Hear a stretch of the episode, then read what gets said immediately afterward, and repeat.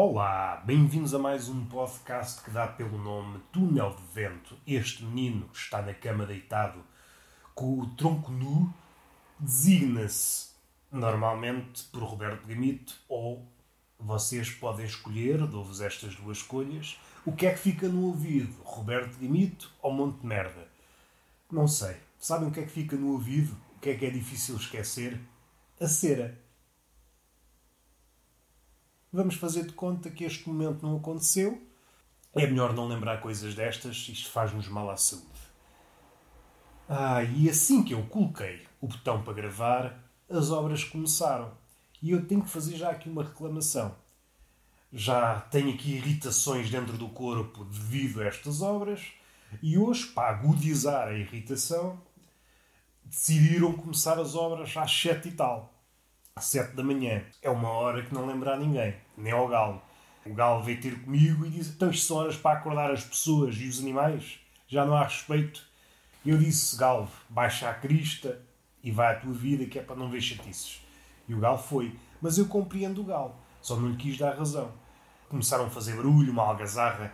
Dava a mesma impressão que estavam a querer mostrar trabalho. É muito algazarra. Uma espécie de algazarra que só se ouve em bandas experimentais. Porque ninguém consegue trabalhar com esse barulho. Não, isso não é, não é pessoa de bem. Não é de pessoa de bem. E eu não mereço um tratamento desses. Eu sou uma pessoa razoável, não sou boa nem má, sou razoável, não mereço esse tratamento, ser acordado aos gritos, às marretadas. Não, eu não estou a ser torturado. Isso é o procedimento de alguém que é apanhado pela Al-Qaeda ou pelo ISIS e é torturado psicologicamente. Eu não fiz mal ao mundo, ou se fiz, não é assim tanto. Eu tenho contribuído para que o mundo não descampe. Não tenho contribuído com boas ações. Se faço boas ações é distraidamente, não é com essa intenção. Pode dar-se o caso de querer cometer o mal e, devido à minha distração, cometo o bem. E peço desculpa por isso porque não estou a ser sincero. E além disso, tenho um coração de ouro coisa que tem preocupado o meu médico de família, já me tem dito: tu com esse coração não vais longe e faz o favor, para bem da tua saúde, para bem da tua família, não te passeis a certas horas da noite se não abrem do peito. Obrigado, senhor médico, obrigado por me aconselhar a não meter em relações.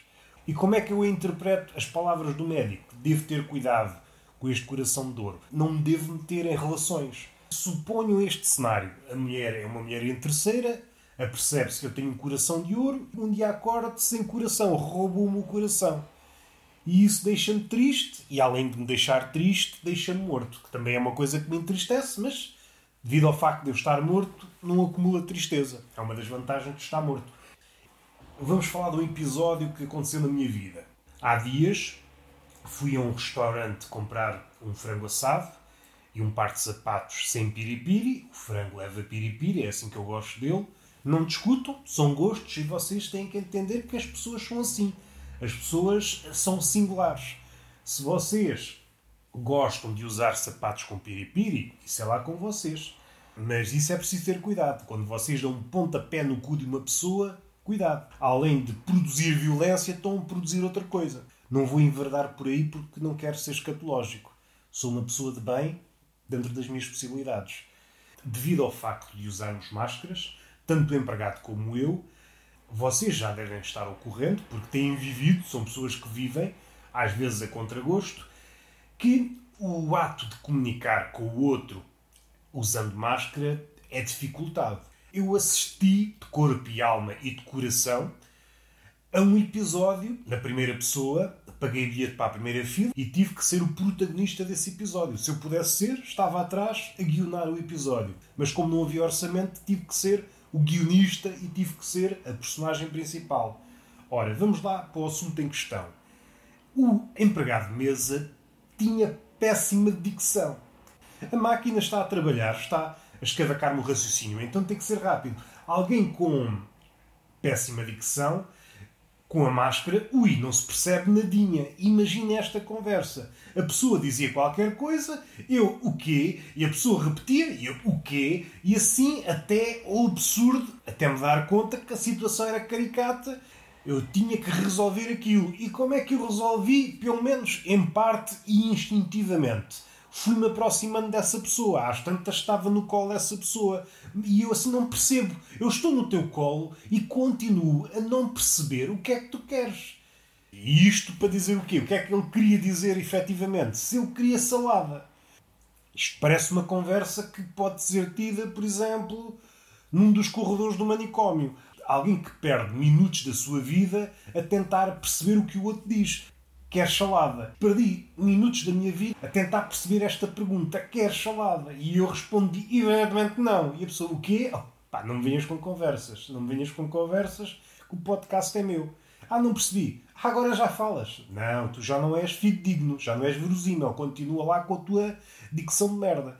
E eu fiquei, como é que eu hei de dizer triste por um lado porque viver entristece-me, e alegre por outro, porque a vida é ridícula. A pandemia parece que veio agudizar o ridículo. Todas as nossas ações, todos os nossos rituais ganharam aqui o fermento do ridículo. E é tudo muito bonito se conseguirmos sobreviver ao ridículo. Vamos terminar, as máquinas já estão a trabalhar, merda para as máquinas, não deixam uma pessoa ser feliz neste podcast. É só um cheirinho, pode ser que amanhã haja mais. Mas este é o quinto episódio desta semana. Vocês já têm conteúdo para absorver, já têm matéria para absorver. E não era nada disto que eu queria para este podcast. Eu tinha na cabeça uma ideia, falar de Seneca e do seu livro da ira, e a partir daí íamos discorrendo sobre merdas, mas não. Não há condições, porque é um tema que me levaria algum tempo, que me exigiria uma mente sã num corpo de obeso, Vá lá, a mente sã já é uma sorte. E alma assim um bocadinho vagabunda. É essa a postura que eu uso no pensamento. Alma vagabunda, coração de menino e corpo de. Corpo de quê? Corpo de obeso. Ah, vamos respirar um pouco, que às vezes na vida dita real não respiramos. Está respirado. Façam estrelinhas, façam constelações, façam cometas, façam o que vocês quiserem. Façam é corpos celestes no iTunes, por exemplo. Não há beijinho, há apenas uma palmada amiga. Não é uma palmada didática, hoje não vos quer passar conhecimento, é o fim de semana e às tantas vocês esquecem-se do que eu estou aqui a dizer. É só uma palmada carinhosa, porque o carinho entranha-se melhor nas nádegas. Ouviu a dizer, e se ouvi é porque é verdade. Porque eu só falo com pessoas amigas da verdade. Por consequência, faz de mim amigo ou conhecido da verdade. Até à próxima.